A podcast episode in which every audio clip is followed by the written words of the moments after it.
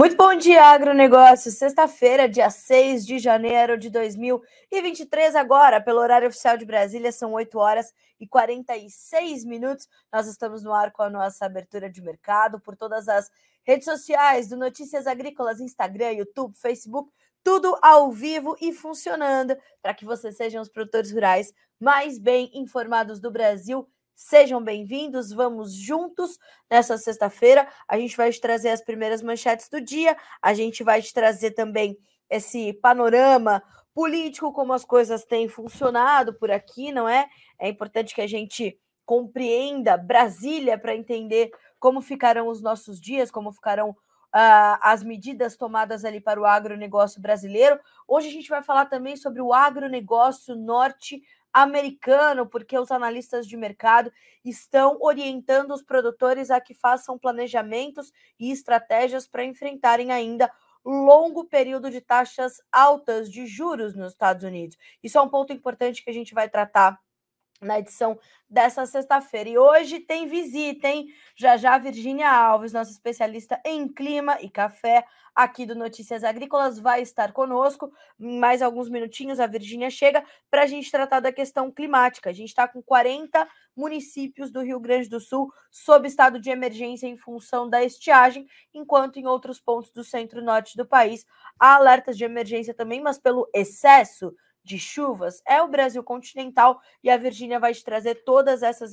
informações e as respostas para suas perguntas aqui no nosso na nossa edição desta sexta-feira do Bom Dia Agronegócio. Então já já ela está conosco e aí o nosso foco vai ser clima para fazer a, a última metadinha ali do Bom Dia Agronegócio. Combinado? Vamos juntos, portanto. Vá mandando as suas perguntas, tá, pessoal? Mandem as suas, os seus questionamentos, mandem as suas dúvidas, críticas, sugestões, mandem as suas opiniões, e aí a gente vai também tentando trazer todas essas informações para vocês por aqui. Mande também de onde você está falando, sua cidade, seu estado, e a gente vai caminhando junto.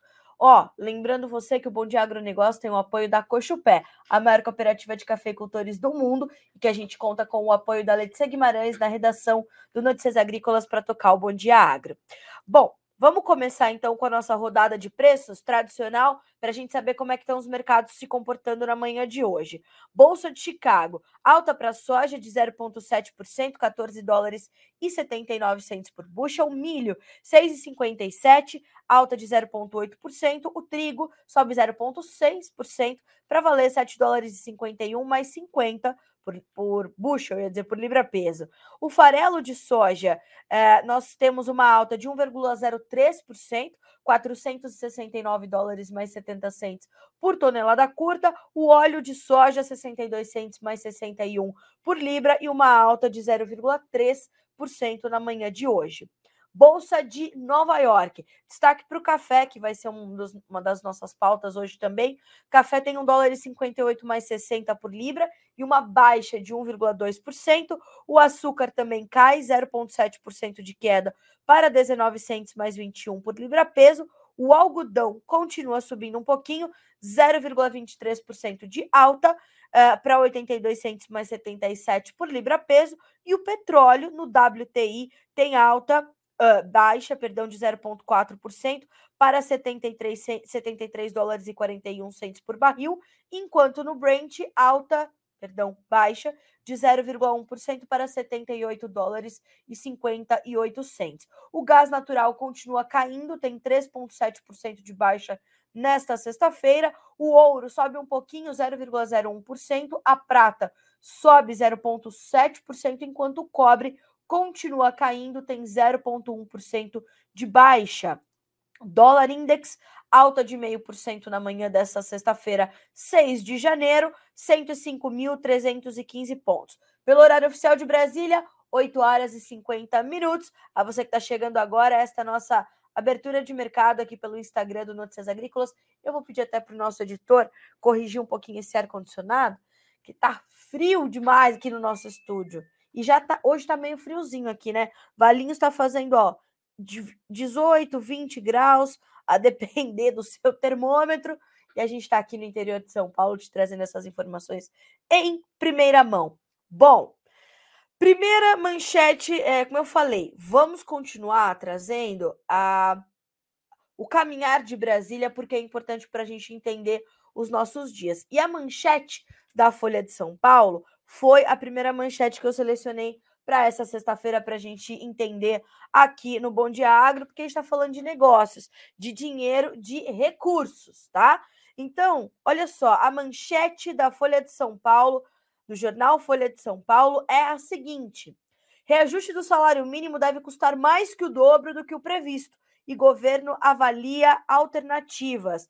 Projeção é de que a medida exija 7 bilhões e 700 milhões de reais a mais do que os 6,8 bilhões reservados na PEC. Vamos dizer o que nos diz a Idiana Tomazelli, repórter da Folha de São Paulo. O governo de Luiz Inácio Lula da Silva recebeu um alerta de que a elevação do salário mínimo dos atuais 1.302 para R$ 1.320, como prometido logo após as eleições, pode ter um custo de 7,7 bilhões de reais, acima do previsto no orçamento de 23, mais que o dobro do valor calculado inicialmente. O ofício foi enviado à transição em dezembro pela equipe do então ministro Paulo Guedes, da Economia, com base em cálculos feitos pelo corpo técnico da Secretaria do Orçamento Federal, estrutura permanente no Poder Executivo e composta por servidores de carreira. O aviso significa, na prática, que o novo governo pode precisar fazer um bloqueio nas demais despesas para conseguir remanejar recursos e bancar o aumento adicional do piso, uma das principais bandeiras de campanha do petista, tanto que o Ministério do Trabalho é Luiz Marinho, né? Nome conhecido no ABC, onde é o braço, o, o, o berço, né, da metalurgia, onde é o berço de Lula, o berço do sindicalismo no Brasil. Então ali Luiz Marinho foi inclusive prefeito de São Bernardo do Campo, salvo engano, eu crescida né? Ex-prefeito de São Bernardo do Campo, crescida, nascida e criada em São Bernardo do Campo, sei do que estou falando, hein? Luiz Marinho foi prefeito e assim, tá ali agora no Ministério do Trabalho. Eita. O bloqueio seria necessário para que a regra do teto de gastos, embora tenha mudanças já previstas, mudanças já anunciadas, mas sem clareza pelo ministro da Fazenda, senhor Fernando Haddad, ainda está em vigor e precisa ser respeitada pelo governo na execução orçamentária. Segundo interlocutores ouvidos pela Folha, a equipe econômica avalia alternativas para minimizar esse impacto, com a possibilidade de implementar o aumento do salário mínimo ao longo do ano. Durante as discussões da campanha, chegou-se a cogitar a elevação em 1 de maio, no Dia do Trabalho. Cada mês adicional sem o novo reajuste significa menor alta nas despesas. É verdade, mas e as despesas da população?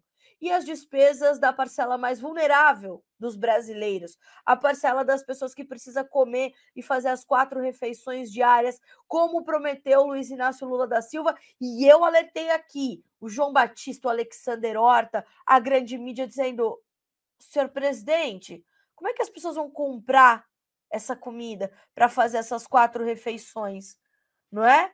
Porque a gente tem, a gente precisa lembrar que o Brasil está plena e adequadamente abastecido. No entanto, enquanto nós não discutirmos as políticas de criação de emprego e de geração e distribuição de renda, a gente não consegue combater a fome e a miséria, como o senhor também prometeu. Então não adianta a gente pensar em aumentar o salário mínimo só em 1 de maio, porque janeiro, fevereiro, março e abril as pessoas vão precisar comer e vão cobrar do senhor as quatro refeições, ou pelo menos café da manhã, almoço e jantar, de forma adequada e justa. E só, só com a geração de empregos, que é o melhor programa social que qualquer nação civilizada pode empregar, além dos outros necessários, porque nós temos sim que olhar para os brasileiros. É que a gente vai conseguir fazer essa, essas adequações. E enquanto a roda da economia não estiver girando com força, e constância, como é que a gente vai ter recursos, arrecadação e conseguir aumentar o piso do salário mínimo para R$ 1.320? Presidente e autoridades econômicas deste país. É isso que a gente tem que se questionar. Então, e fora, fora naturalmente, né, a questão toda dos, do, do teto de gastos, do nosso equilíbrio fiscal, da nossa responsabilidade fiscal, que o senhor presidente chamou de estupidez que será revogada. Então, atenção às questões do reajuste do salário mínimo, porque hoje é de fato uma das principais manchetes, não só na Folha de São Paulo, mas na grande mídia, como é que o governo vai se, se ajustar aqui e da onde vai tirar esse recurso para fazer esse ajuste mais do que necessário. E R$ 1.320 ainda é muito pouco para uma família, para uma pessoa, muitas famílias no Brasil, ou talvez a maioria das famílias que convivam com um salário mínimo, elas têm um salário mínimo para a família toda. Só que a, a, a grande maioria né, do Brasil ainda está sofrendo é, com, com receitas muito menores do que essa. Né? Então, vamos começar a pensar em como gerar emprego e fazer a roda da economia girar para garantir as arrecadações e para garantir que os brasileiros tenham dignidade e parem e parem de ser refém, deixem de ser reféns das suas necessidades. Isso é o mais grave. E isso, né, presidente, ministro Luiz Marinho, ministro Fernando Haddad, na minha modesta opinião, é gerar renda, gerar dignidade, emprego. As pessoas não querem viver só com o salário mínimo, mas se tiverem que viver, que elas tenham pelo menos esse direito garantido e assegurado. E é isso que a gente espera efetivamente. O pessoal estava é, trazendo aqui alguns probleminhas no Instagram, nós já voltamos. Eu espero que esteja tudo é, é, corrigido. Se não, vamos ali tentar, né? É, fazendo mais ajustes. Por favor, continuem mandando para nós por aqui, tá bem? E a gente vai tentando ajustar tudo por aqui. Pessoal, uh, a gente tem algumas perguntas aqui. Eu vou deixar para responder um pouquinho mais no final, até porque tem perguntas sobre as questões climáticas. Podem mandar para nós, podem ir mandando seus questionamentos, que já já a Virgínia estará conosco para fazer essas, é, trazer essas respostas e trazer essas previsões aqui uh, climáticas para o Brasil. Bom, falamos então sobre as questões Uh, do salário mínimo. E a nossa segunda manchete é que hoje acontece a primeira reunião interministerial de Lula. Por quê? Porque o discurso do primeiro escalão está desalinhado. Parte já disso está na nossa primeira manchete, a questão do salário mínimo. A, a, a, a, a, política de preços da Petrobras, a prorrogação da, da desoneração sobre os combustíveis. Então, Lula achou por bem já fazer, para encerrar essa primeira semana de 2023, esta reunião interministerial. Entre os temas que devem ser discutidos estão coordenação do governo, situação das obras de cada ministério e ações a serem tomadas além da relação com outros entes federativos. Segundo Uh, Alexandre Padilha, que é o ministro-chefe das relações institucionais. Essa primeira reunião de ministros vai dar a partida para a nova gestão. E, segundo ele, os ministros também discutirão com Lula medidas que estão avaliando tomar nos primeiros 100 dias de governo, a partir dos relatórios produzidos pelos grupos técnicos de trabalho da transição. Segundo Rui Costa, que é o ministro-chefe da Casa Civil, em uma entrevista à TV Globo, disse que Uh, Lula vai passar a mensagem que quer os ministros é, que quer que os ministros trabalhem em equipe, garantam a transversalidade do governo, e essa é uma palavra que vocês vão ver muito nesse governo. Transversalidade, né? É um governo que, que quer ali intensificar a retórica, o vocabulário, e isso vai estar tá muito, vai ser muito. É, é, vai ser muito comum de ser observado nos discursos aí das autoridades. Inclusive, é, a linguagem chamada neutra, né? Ela também tem sido utilizada bastante pelos ministros aí em suas posses, em seu discurso, seus discursos iniciais, e essa é uma questão que causa divergência até mesmo dentro do próprio governo, dentro do próprio, né, ali do alto escalão, porque tem alguns ministros dizendo assim: Bom, boa tarde a todos, a todos e todes, né? E esses questionamentos, esses desalinhos, ah, isso é certo, isso não, isso sim, isso não, precisa também ser alinhado.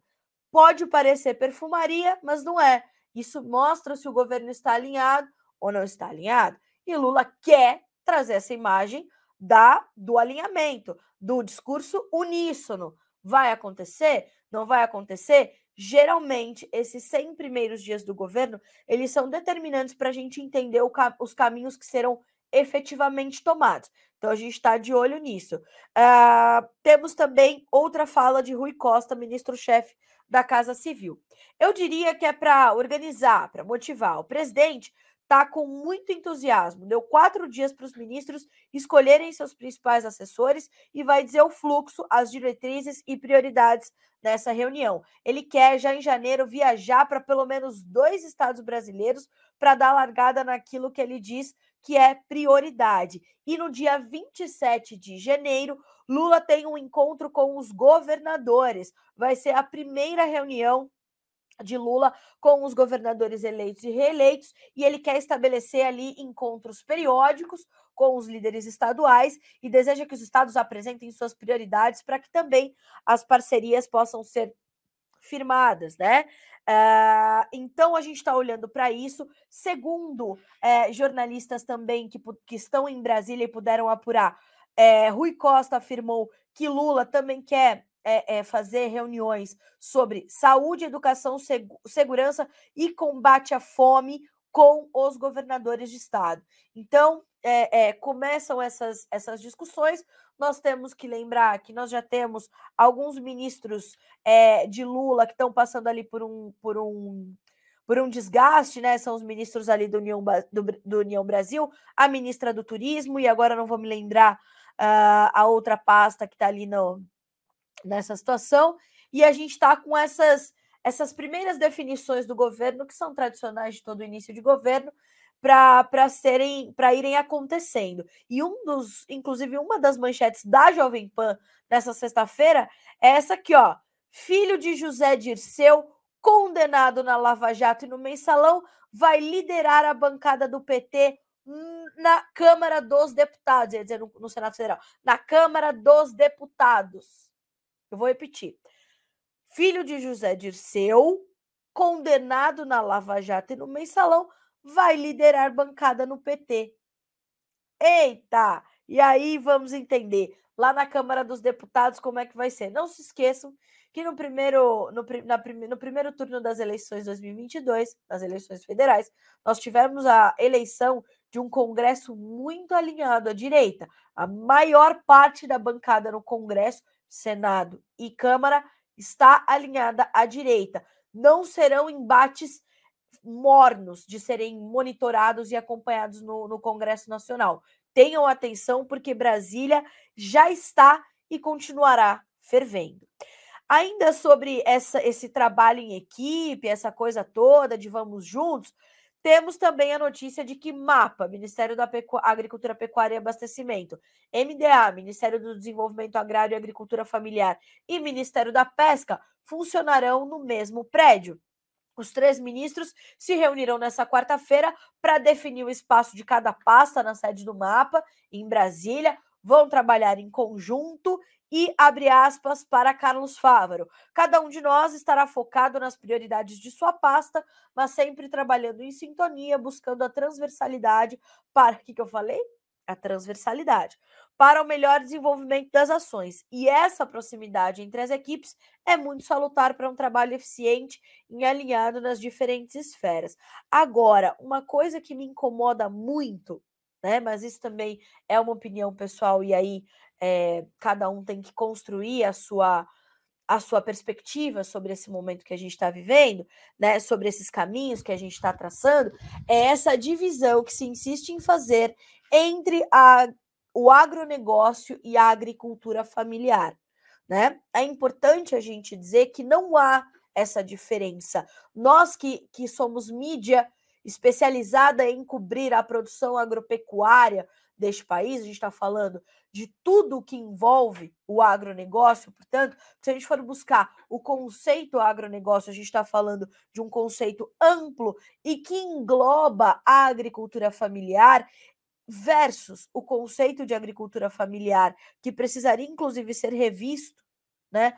A gente está falando das mesmas coisas. A agricultura familiar, ela está sob o guarda-chuva do agronegócio, ela é peça da grande engrenagem que é este setor A agricultura familiar ela tem papel determinante no, no sucesso do agronegócio brasileiro. Só que a gente não pode mais tratar o agricultor familiar, porque o agricultor familiar também não quer mais ser tratado assim como um agricultorzinho que está ali plantando só para sua subsistência. Não existe mais esse cenário. Agora, os agricultores familiares, eles querem e precisam se desenvolver, eles buscam extensão rural, eles buscam conhecimento, eles buscam tecnologia, eles buscam aplicar, mesmo entre os membros da sua família, uma gestão que seja eficiente, que lhes dê renda, que lhes dê prosperidade. Não a gente tratar como ah, os pobres, coitados agricultores familiares que precisam de uma atenção especial. Não, eles precisam de atenção. Eles precisam de programas específicos porque querem se desenvolver. E é isso que a gente precisa buscar. Os agricultores familiares têm voz e elas sempre foram ouvidas, né? Os agricultores familiares são e foram foram essas famílias de agricultores que construíram o Brasil e constroem o Brasil do agronegócio. Então, é claro que é, é, o Ministério que cuida da agricultura familiar e o Ministério da Agricultura vão tra trabalhar com transversalidade. É óbvio. A pesca, a aquicultura, elas estão sob o guarda-chuva do agronegócio.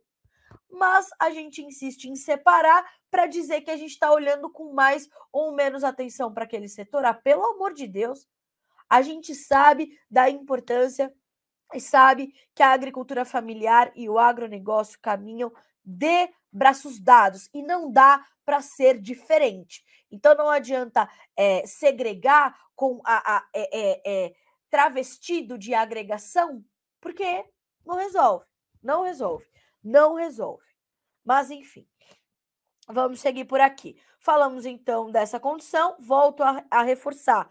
Fique atento, porque Tão logo a gente tenha a confirmação do ministro Carlos Fávaro de quando ele estará conosco aqui no Notícias Agrícolas para nos trazer as suas primeiras impressões e ser questionados pelo, questionado pelos nossos jornalistas, né? Já está ali alinhado com a, com a equipe do, do, do, do ministro Carlos Fávaro e com a nossa produção para que ele esteja conosco na próxima semana. Então fique atento que tão logo a gente tenha a confirmação desse dia e horário, a gente te avisa por aqui, te avisa pelas redes sociais, para que você possa participar desse momento, dessa primeira entrevista com o nosso ministro da Agricultura.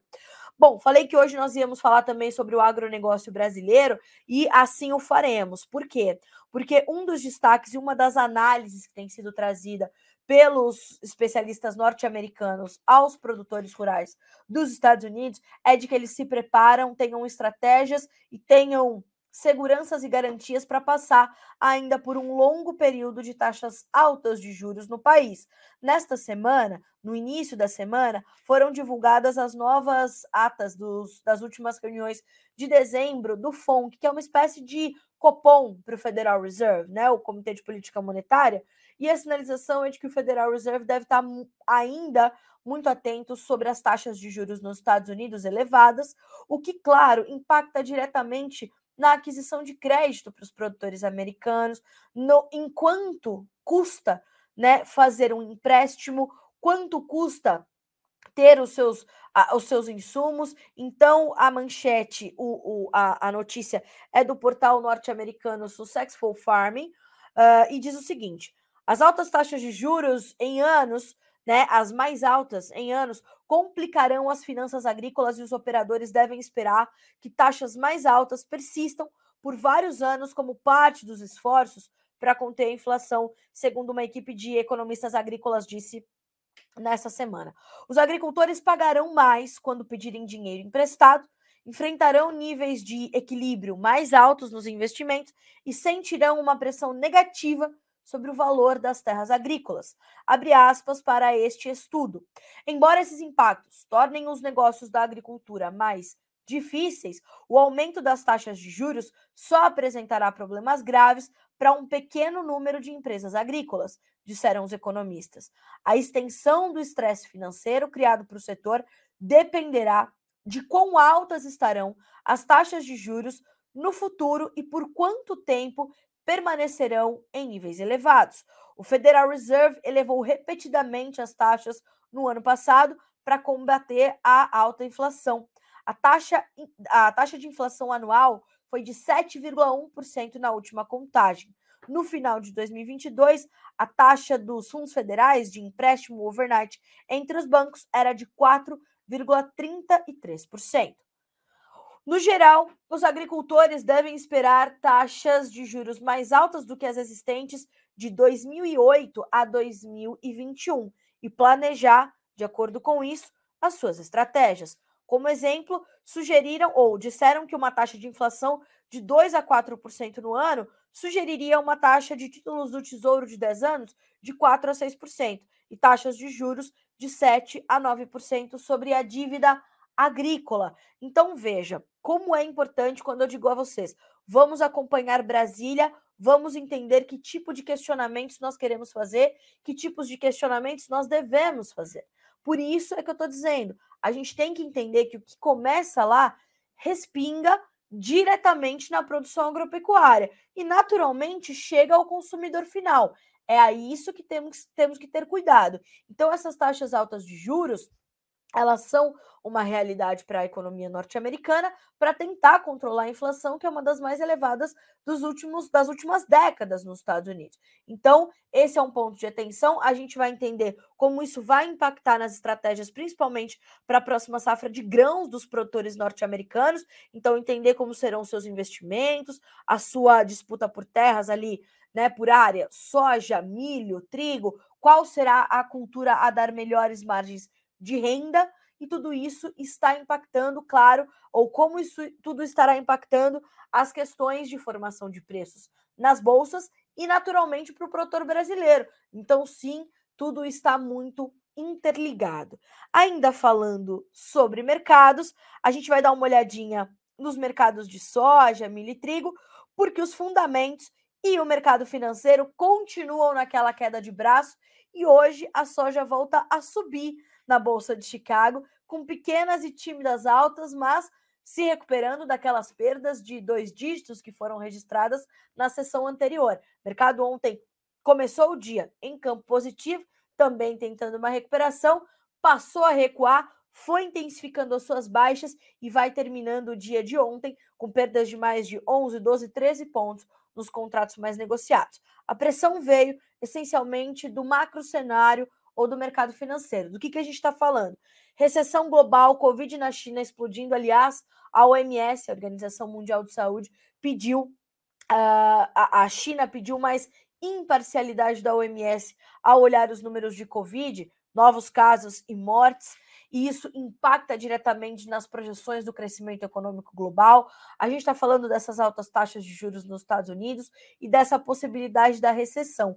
Tudo isso impacta e traz muita aversão ao risco, faz os investidores migrarem para outros ativos que não as commodities agrícolas ou outras commodities, vão para ativos mais seguros, como títulos da dívida americana, ouro, dólar, e isso cria o um movimento. Neste momento, nós vimos a soja intensificar suas perdas e hoje passa a se recuperar. Nós temos um quadro para a soja que está dividido quase que em três momentos, segundo explicou Aaron Edwards, que é consultor de mercado da Roadcheck Marketing dos Estados Unidos.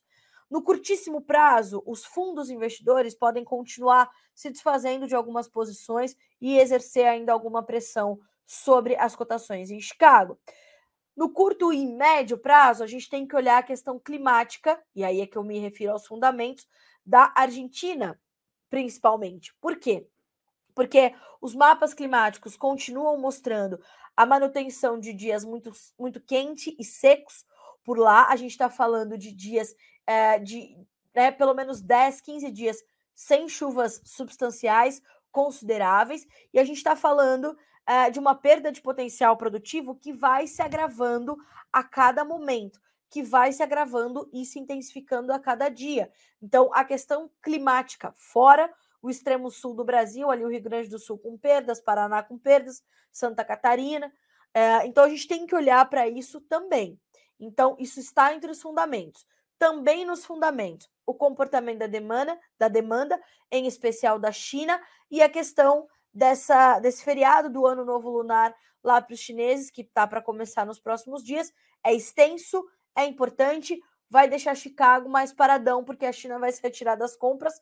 Já comprou o que tinha que comprar para passar por esse feriado, não fez grandes compras essa semana, comprou 124 mil toneladas e hoje vamos dar uma olhadinha nos números que o USDA divulga, né, em mais alguns minutinhos para as vendas semanais de grãos para exportação. Já já o USDA traz esses números e a gente traz para vocês por aqui. E aí é olhar para isso, para esse comportamento da demanda, para a questão climática nos, na, na, aqui na América do Sul e soma-se a isso a questão é, do financeiro. No longo ou no médio longo prazo, quase longo prazo, a gente já está falando de uma colheita Brasil em andamento, mais oferta disponível, pouca soja ou menos soja do que em anos anteriores tendo sido comercializada antecipadamente e alguma pressão que poderia vir sobre as cotações, inclusive sobre os nossos prêmios. Com mais oferta de soja disponível, nós teríamos prêmios mais pressionados, prêmios menores. E com isso, a formação da nossa referência aqui poderia ficar um pouco prejudicada. O que, que pode amenizar isso? A questão cambial, o dólar, né? Então a gente está falando de um dólar que abriu seus negócios hoje com uma pequena alta de 0,07% para R$ 5,36. Então, a questão cambial e de prêmios, mais uma vez, ganhando muito destaque na formação para os preços aqui no Brasil. Não deixe de monitorar estes dois pontos que serão completamente importantes da gente acompanhar, da gente monitorar, ok? Ótimo. Outro mercado que a gente tem que acompanhar bem de pertinho, claro que todos a gente tem que acompanhar de perto, mas vamos falar agora sobre as questões do café. Já é um gancho para a gente chamar a Virginia Alves, que está já aqui nos esperando, né, no, no, no na sala, para a gente começar a falar sobre clima agora no Brasil, entender como estão aí as condições para a colheita, como vamos concluir a safra no Rio Grande do Sul, como é que está o impacto disso para o café arábica. E falando de café, o Rabobank trouxe uma perspectiva na entrevista de Guilherme Moria, um dos seus analistas de mercado. Ontem deu entrevista à Virgínia e disse o seguinte: a oferta restrita de café pode estar sendo compensada por um consumo mais lento nos principais polos. É uma das nossas manchetes aqui de hoje. É, e de fato nós temos essa possibilidade.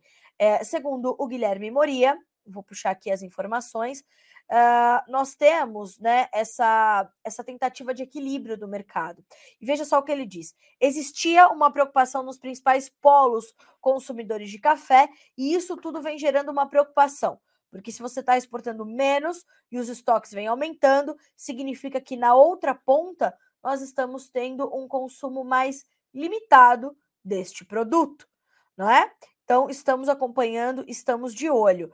É, ele diz mais: o combo estoque mais consumo é justamente o que vem pressionando as cotações do Arábica na Bolsa de Nova York. Diante de um cenário de incerteza também na economia global, assim como o potencial do Brasil na produção de café no ano que vem, o analista não acredita em uma recuperação expressiva dos preços no curto prazo, mas não descarta a possibilidade de boas oportunidades de negócios, indicando que o produtor deve ficar atento aos novos negócios. Essa entrevista já está disponível na íntegra para você e esta notícia deste combo estoques mais consumo também. Uh, nós temos outras duas manchetes importantes, uma pela FAO, a federação, a, a, o braço da ONU, da Organização das Nações Unidas para Alimentação e Agricultura, dizendo o seguinte: Preços mundiais de alimentos batem recorde em 2022. O índice já havia subido 28% em 2021 em relação ao ano anterior, em meio à recuperação da pandemia. Por que, é importante essa notícia? Para que o governo entenda que essa retórica utilizada na campanha de que os preços altos da comida eram uma responsabilidade do governo brasileiro é uma falácia não é responsabilidade do governo, porque vivemos numa economia de livre mercado. E o que acontece? Nós tivemos grandes problemas com a oferta de comida no Brasil e no mundo, em função principalmente de problemas climáticos, fora outros tantos, como logísticas, altos custos, logística, altos custos de produção, e tudo isso vai na veia da formação do preço da comida. E aí a FAO traz essa conclusão de 2022 com o índice de preços recordes dos alimentos de todos os cinco grupos que ela avalia. A outra manchete importante que chega pelas mãos de Jonathan Simeão, nosso especialista em setor sucroenergético, e nessa semana nós demos muita visibilidade a esse assunto, que é a questão da desoneração dos combustíveis. A política venceu a economia, diz uma das maiores corretoras do mundo sobre a MP da desoneração. Vou repetir: a política venceu a economia. Indústria de AIE no Brasil, açúcar e etanol, será impactada pela decisão e não descarta a judicialização do caso. Segundo a Marex, a indústria de açúcar e cana de, ah, de açúcar e etanol do Brasil será impacta, é, impactada pela decisão e a judicialização está sim sendo considerada pelas usinas. Já tem falado sobre isso desde o começo da semana, desde que Lula assinou o decreto da desoneração de etanol e gasolina e única, o NEM, outras instituições estão chamando esta medida de inconstitucional, dada a previs, prevista na Constituição a vantagem tributária do etanol, por ser um combustível verde, frente à gasolina, que é um combustível fóssil. Então, isso está na conta, isso está no radar de Jonathan Simeão. Bom, agora sim, 9 horas e 22 minutos pelo horário oficial de Brasília. Vamos chamar quem entende e vamos falar de clima, certo? Virgínia Alves já está conosco, quer dizer, já está? Já está. Virgínia, bom dia para você. Seja bem-vinda ao Bom Dia Agronegócio, nessa sua primeira participação de 2023. Feliz ano novo. Bom dia, Carol. Bom dia para todo mundo. Feliz ano novo aí para a audiência do Bom Dia Agro, que está sempre te acompanhando todos os dias. E vamos lá falar de clima, porque está chovendo, mas não está chovendo para todo mundo, né, Carol? Aí é que complicou. Aí é que complicou. Por que, que eu te chamei aqui hoje? Primeiro, porque as pessoas estão nos perguntando muito sobre essas questões climáticas, mas principalmente porque a nossa manchete de ontem foi bastante preocupante, né, Virgínia? A gente está falando de 40 municípios no Rio Grande do Sul sofrendo e sob estado de emergência por conta da estiagem, enquanto no centro-norte do Brasil há alertas mas por conta do excesso de chuvas. Essa condição tende a continuar nos próximos dias? Sim, Carol, é, exatamente. São até mais de 40 municípios, tá, Carol? É, a Defesa Civil lá do Rio Grande do Sul vem atualizando isso diariamente, então chama muita atenção, porque no começo da semana nós tínhamos ali entre 30 e 35 municípios, hoje nós já temos mais de 40, muitas áreas produtoras sentindo os impactos, como já era esperado, e o que chama muita atenção, Carol, que um, um outro material que a gente levantou aqui no Notícias Agrícolas é que as consultorias apontavam que se não chovesse nesses primeiros dias de janeiro, o problema ele ia piorar, né? E o que a gente tem, eu parei aqui os modelos para os mapas para mostrar para vocês. Vocês estão vendo? Uh, vamos, estamos vendo, estamos vendo. Tá.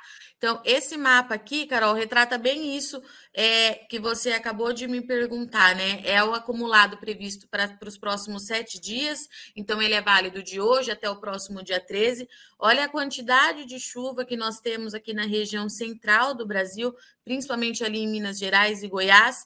E na parte mais baixa, lá no Rio Grande do Sul, que é o grande destaque que a gente está vendo que está sofrendo mais pelo terceiro ano aí consecutivo, tem chuva, mas essa chuva aqui, de acordo com os meteorologistas, ela passa muito rápida, de forma irregular, não chega para todo mundo. E depois de tantos dias aí de estiagem, né, Carol? Essa chuva pode chegar com aquele pacote completo que a gente sempre fala, é, que é queda de granizo, ventania. Então, além de ficar muito tempo sem chuva, as chuvas, quando vêm para trazer esse alívio, pode trazer mais problema. Por outro lado, pessoal ali da, da região central, centro-oeste e sudeste do Brasil vai continuar com bastante chuva.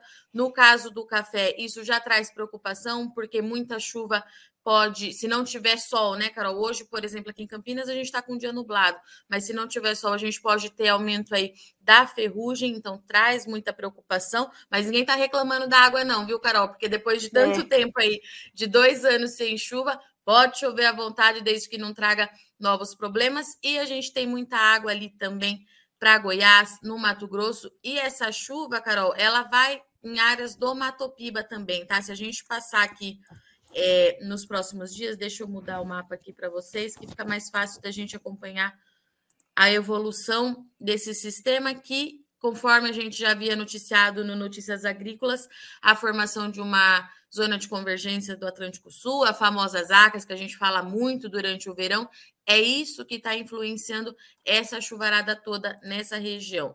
E ali, Promatopiba, que é uma região que o pessoal, pelo menos nos boletins de clima que a gente faz, tem perguntado bastante, principalmente ali na Bahia, essa chuva também começa a chegar, Carol. E aí tem chuva ali para todo o estado de Minas Gerais, para Goiás nos próximos dias. Mato Grosso chove bastante, mas a gente percebe que o centro-sul do país, com exceção ali de algumas áreas de São Paulo, volta a ficar seco, né, Carol?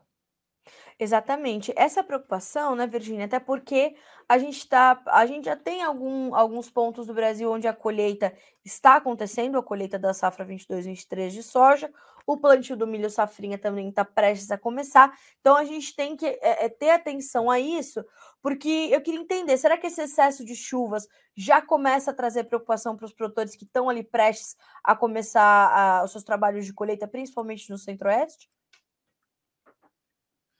Carol, eu acho que a gente pode sim ter algum problema nos próximos dias, porque, inclusive, as previsões do Instituto Nacional de Meteorologia e do próprio Francisco de Assis Diniz também indicam que essas regiões que a gente mostrou que ficava bem rosa no mapa podem é, bater a média esperada para o mês de janeiro já na primeira quinzena. Então, chuvas Sim. aí acima de 200 milímetros nos próximos dias, já está chovendo é, nessas áreas, né, Carol? Essa previsão que o Amet fez com a gente foi na segunda e o Assis na quarta-feira. E a gente tem relato que de fato está chovendo, e inclusive nos boletins é, de clima, Carol, tem muita preocupação para a colheita ali no norte do Mato Grosso. O pessoal relatou bastante que se continuar chovendo do jeito que está acontecendo, a gente vai ter problema nessa colheita sim. Tá. Virgínia, a gente tem alguma boa notícia para começar a trazer para o produtor, especificamente do Rio Grande do Sul, quando ele poderia receber algum volume de chuva mais é, é, considerável, que a gente pode falar, não vai chover, ou a gente não tem sinalização, pelo menos até o final deste mês de janeiro? Como é que está quando a gente olha para o Rio Grande do Sul especificamente? Carol, quando a gente vê a atualização do NOAA, que é esse mapa que eu estou mostrando para vocês agora, aparentemente na virada do mês, na segunda quinzena, a gente vai ter mais sistemas, mais frentes passando pelo Rio Grande do Sul. A gente consegue ver aqui que no período entre o dia 14 e o dia 22 de janeiro tem previsão de chuva, inclusive para todo o país, se isso se, é, se confirmar. E no Rio Grande do Sul, especificamente, a gente pode ter volumes aí um pouco acima de 100 milímetros. É claro, né, Carol, aquilo que a gente fala toda vez. É uma previsão, a gente precisa acompanhar é, nos próximos dias, mas se confirmar, o alívio para o Rio Grande do Sul chega na segunda quinzena do mês. Vale lembrar, Carol, que os meteorologistas continuam mantendo é, aquela posição e aquela previsão que a partir de fevereiro, entre fevereiro e março, a gente começa a entrar naquela fase de neutralidade, né? Saindo do Laninha teoricamente, isso acontecendo é para a gente ver as chuvas avançando com mais frequência pelo Rio Grande do Sul e avançando também para as outras regiões do país, Carol. Certo. Virginia, a gente tem falado muito também, e você fez uma entrevista já nessa primeira semana do ano, com o José Bras Matiello, falando sobre uma recuperação que não vem para o Arábica, para o café Arábica em 2023. Isso está atrelado às questões climáticas, nós tivemos problemas ali no quase no final de 2022 que a gente trouxe esse alerta também. Isso vai afetar o potencial produtivo e a gente vai carregar problemas para o ano que vem. Me parece que é, é isso que vem se confirmando realmente, né?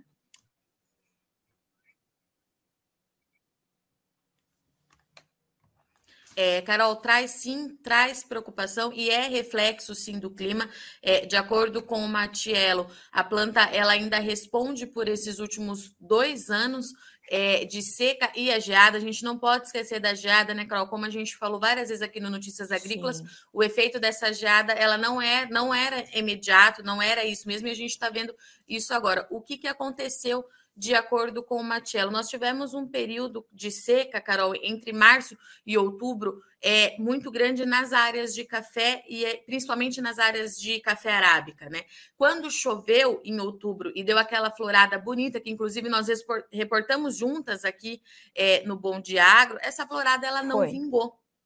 Ela não vingou da forma que era esperada. Inclusive, é, a gente traz à tona aquilo que eles falam sempre, né? Flor não significa fruto e uma florada, às vezes, muito vistosa pode não ser tão positiva. É isso que o Matiello trouxe para a gente. E essa condição de chuva, essa planta sem energia por falta de água, agora está derrubando também alguns frutos de café. De acordo com o Matiello, Carol, esses frutos que estão caindo, eles não apresentam nenhuma lesão, não tem nenhuma praga, nenhuma doença é, que esteja fazendo com que haja é, esse problema. É reflexo de uma planta estressada, danificada por conta do clima. Já para o Conilon, Carol, que a gente teve uma safra aí muito positiva em 2022, é, outra pauta que a gente destacou aqui no Notícias Agrícolas foram aquelas chuvas, principalmente no Espírito Santo é, e na Bahia, com ventania. Isso trouxe problema, muita água. É, de acordo com o Marcello, a planta do Conilon ela não gosta disso, não vai bem é, com excesso de chuva. E o Conilon para o ano que vem que é uma expectativa que o setor tem, que continue produzindo muito, também pode ter alguma queda na produção por conta desse excesso de chuva. E também, já esquecendo de falar, é frio fora de época, né, Carol? A gente teve aquelas frentes, aquelas ondas de frio passando ali em agosto, Sim. em setembro, isso para o Conilon também não foi positivo. O que, que o Matiello é, trouxe para a gente de orientação agora, né, Carol? Tá chovendo, é, é bom que continue chovendo do jeito que está nessa fase, principalmente de enchimento é, de grãos, essa chuva ela não recupera mais o potencial é, da safra de 2023. A tendência é que essa safra desse ano fique muito parecida com o que foi em 2022, de acordo com a Fundação Pro Café, mas o produtor precisa ficar atento agora no controle, nas aplicações que ele precisa fazer, mesmo com toda essa chuva acontecendo, Carol, pensando já em 2024. O Marcelo deixou muito claro aqui é que às vezes está chovendo muito, o produtor é, acaba reduzindo as aplicações, né, Carol? Mas ele claro, falou: o produtor sim. precisa aproveitar essa chuva para pensar em 2024. Não é hora de recuar, porque se tudo continuar acontecendo como está acontecendo e os modelos se confirmarem, o clima fica mais dentro do ideal. E em 2024 a gente pode ter aí uma recuperação para o café arábica, Carol. Maravilha, Virginia. Acho que assim a gente consegue responder a maior parte das pessoas, e claro, né, que a gente gostaria de dar é, melhores notícias, gostaria de trazer uma condição melhor, é, principalmente para os colegas do Rio Grande do Sul, que estão sofrendo. Sim. A gente tem aqui uma, uma colocação do Jair, Jaiderson Gelling, região de Pelotas. Ele diz assim: aqui está muito seco. No, de novembro até hoje, choveram só 48 milímetros. Soja em fase de floramento e não vejo previsão de chuvas significativas. Realmente vai. Eh, infelizmente, a notícia não é boa. Né? E nós temos é também é isso, o Vini. E... Pois não, por favor. Não, é isso mesmo, eu ia concordar com você. Falar, é isso mesmo, a gente tem que esperar essa segunda quinzena de janeiro para ver se leva um alívio lá para o pessoal lá do sul, né, Carol? Vamos acreditar. E o Vinícius Costa diz o seguinte: que Camacuã também está muito seco. Então, quer dizer, a gente tem grandes desafios aí pela frente, fora os outros que a gente já sabe. Então, as questões climáticas também serão um desafio. E, Virgínia, só para a gente concluir, nós tínhamos a possibilidade de ter é, agora na sequência do Laninha um período de neutralidade climática. E começou a aparecer nos modelos a possibilidade de um El Ninho. Essa possibilidade está crescendo, está estável. Uh, como, é que, como é que você tem apurado isso com os meteorologistas? Pois é, Carol, essa fase de neutralidade ela vai ser curtinha. É, e de acordo com o próprio INMET, eu conversei com a Metsu essa semana também. É, a gente tem sim é, essa tendência de que a gente tenha um El Ninho, então, no segundo semestre, a partir ali da reta final do inverno, a gente pode começar é, vai conseguir bater o martelo e começar a sentir os efeitos disso. O grande problema e o que, o que acontece de fato é que esse jogo inverte, né, Carol? Pelo que eu entendi dos meteorologistas até aqui, a gente pode ter muita chuva no centro-sul do país e corte principalmente ali no centro-oeste e no Mato Piba. E a gente pode ter problema, inclusive, esse é um destaque que o IMET trouxe aqui para a gente, pode ter problema na safra do ano que vem. Então, olha só, a gente está falando de problema para essa safra que vai ser colhida e já estamos falando de problema que pode acontecer na próxima, né, Carol? E muita chuva também lá para o Rio Grande do Sul, eu acredito que não seja é, muito benéfico, né, Carol? Porque muita chuva, ninguém consegue trabalhar, não consegue fazer nada.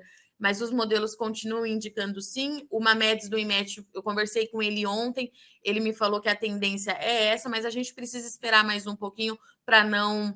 É, para bater o martelo, para a gente estar. Tá mais perto da condição, mas a tendência é esse período muito curto de neutralidade e um El Ninho aí entrando em ação no segundo semestre de 2022.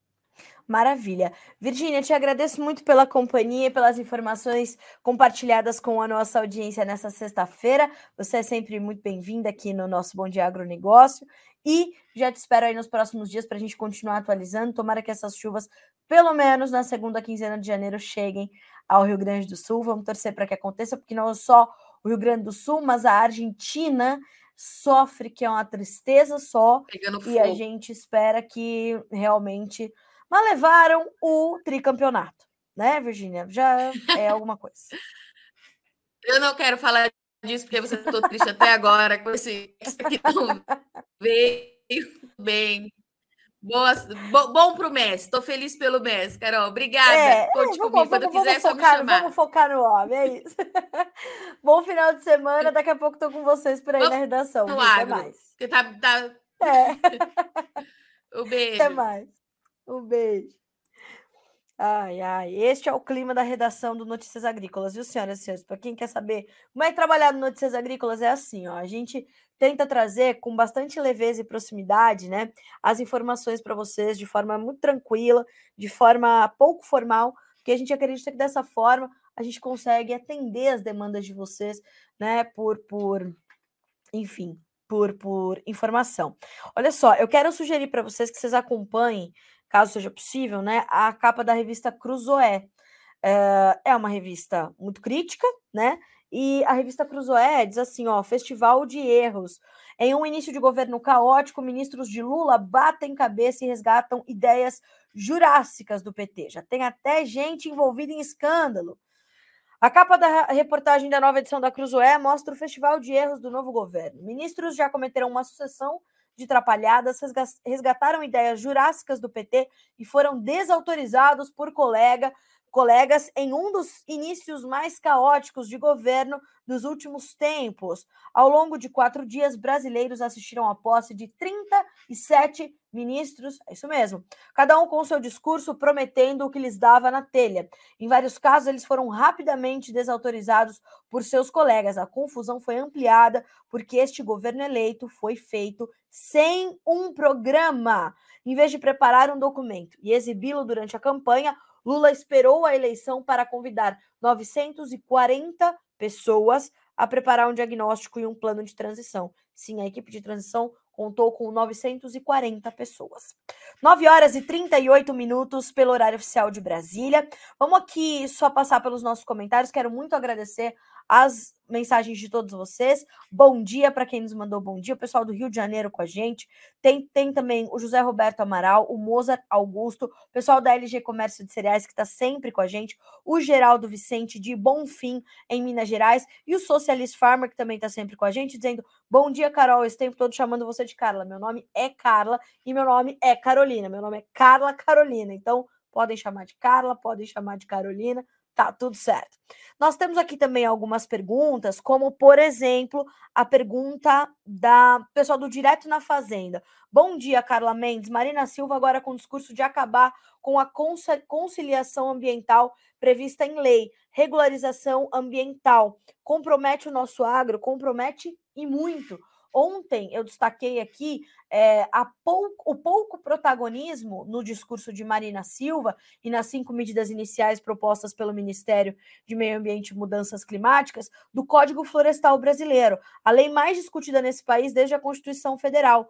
Tão boa ela é que não agrada ao setor produtivo, não agrada a, aos ambientalistas, porque ela é equilibrada, ela já garante os níveis né, os índices de proteção em cada bioma, ela tem regras muito específicas, ela não tem brechas e ela é clara. O Código Florestal Brasileiro é excelente, é a lei ambiental mais rigorosa do planeta. Não vimos Marina Silva falar sobre isso de forma é, é, intensa o suficiente para mostrar que nós já. Marina Silva não inventou a roda, não, hein? Quando chega mais uma vez ao Ministério do Meio Ambiente, querendo mudar as coisas, achando que trouxe ali um, um, uma, um grande pacote de soluções para a nossa preservação ambiental. Não o fez. Não o fez. Então, sim, isso compromete o nosso agro, porque nós avançamos em questões para que houvesse justamente essa conciliação entre a preservação, a produção e a economia, porque de nada adianta a gente trabalhar em preservação ambiental se a gente não entender a viabilidade financeira de tudo isso. Essa coisa de vamos preservar a Amazônia, ela é um, é um discurso ótimo, é óbvio que a gente tem que preservar a Amazônia, mas o, a discussão é muito mais profunda do que esse discurso raso né? A gente vê autoridades internacionais falando: ai, vamos parar de comprar soja do Brasil para proteger a Amazônia. Ah, por favor, pois estudem um pouco de geografia e venham conhecer a preservação da floresta amazônica, mais a produção de soja nesse país, onde ela acontece, como ela acontece, o que é a floresta amazônica, o que é o bioma amazônico e o que é o estado do Amazonas. As pessoas não conseguem fazer essa diferenciação né? E aí vem a Marina Silva com um pacote ali das cinco primeiras medidas, sem citar o Código Florestal Brasileiro, achando que inventou a roda. Então, sim, pessoal do Direto na Fazenda compromete o nosso agro e eu espero que o Ministério da Pecuária e Abastecimento e Agricultura, o MAPA, o Ministério da Agricultura, Pecuária e Abastecimento, sob a tutela de Carlos Fávaro, que é produtor rural, conhecedor do setor, promova essa, essa divulgação das boas práticas que o nosso setor tem ao Ministério do Meio Ambiente. Acho que essa transversalidade que eles tanto falam precisa passar ali, ó. Então deveria estar também no, no, no, no junto do MDA, da pesca e do mapa, a senhora Marina Silva com o Ministério de, de eh, Meio Ambiente e Mudanças Climáticas, o novo nome da pasta. O Ministério dos Povos Indígenas. Todo mundo tem que estar trabalhando, porque os números têm que convergir. Olha o que diz a Cruzoé. Um colega desautorizando o outro porque os números não estão conversando. 9 horas e 42 minutos pelo horário oficial de Brasília. Quero agradecer aqui as perguntas, as mensagens muito gentis de vocês todos, né? É, eu respondi dessa forma a Paula e a, o Vieira Barbosa aqui sobre as previsões do tempo, né? A Virgínia trouxe essas respostas. Enfim, hoje é sexta-feira, vamos terminar né, a, a, primeira semana do ano, entendendo quais serão as manchetes que nós vamos ainda trazer ao longo dessa, dessa nossa programação, que está só começando aqui no Notícias Agrícolas, e você é nosso convidado para ser sempre o produtor rural mais bem informado do Brasil. Vamos juntos, segunda-feira estamos de volta aqui no nosso Bom Dia Agronegócio. Boa sexta e bons negócios para você.